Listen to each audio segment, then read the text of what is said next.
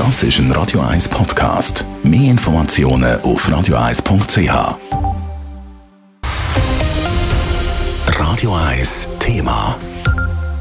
Ausschreitungen von Sportfans, das kennt man eigentlich vor allem aus dem Fußball. Gestern aber ist es rund um den Eishockey-Match Rapperswil-Jona Lakers gegen ZSC Lions zu wüsten Szenen gekommen.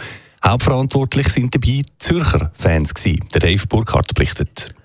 Schon am frühen Nachmittag haben Fans von der ZSC Lions am Bahnhof Rapperswil für Unruhe gesorgt. Es sind Böller und Büros gezündet worden und ZSC-Anhänger haben Auseinandersetzungen mit den Rappi-Fans anzetteln, allerdings erfolglos. Das Ganze sei aber erst der Anfang gewesen, erklärt der Florian Schneider von der Kantonspolizei St. Gallen. Dann vor dem Spiel hat sich eine Gruppe von rund etwa 250 Gästefans im Bereich von der Bahnhofsunterführung getroffen. Die haben dort Rauchbetal gezündet. Man hat nichts mehr gesehen dieser Unterführung. Und nachher beim Marsch zum Stadion sind diverse pyrotechnische Gegenstände wie Böller und ganze Feuerwerksbatterien gezündet worden.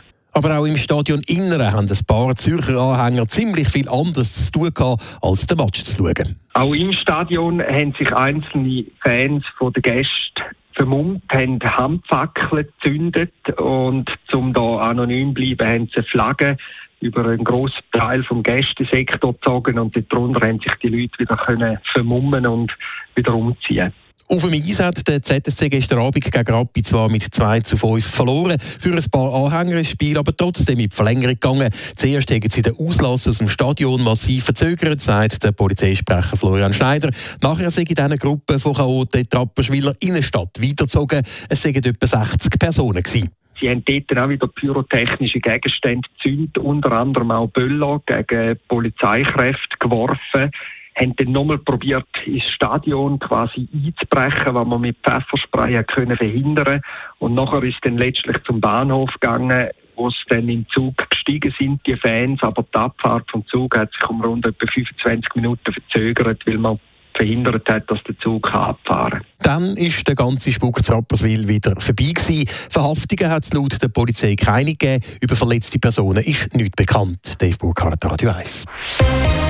Radio 1 Thema. Jederzeit zum Nachlesen als Podcast auf radio1.ch.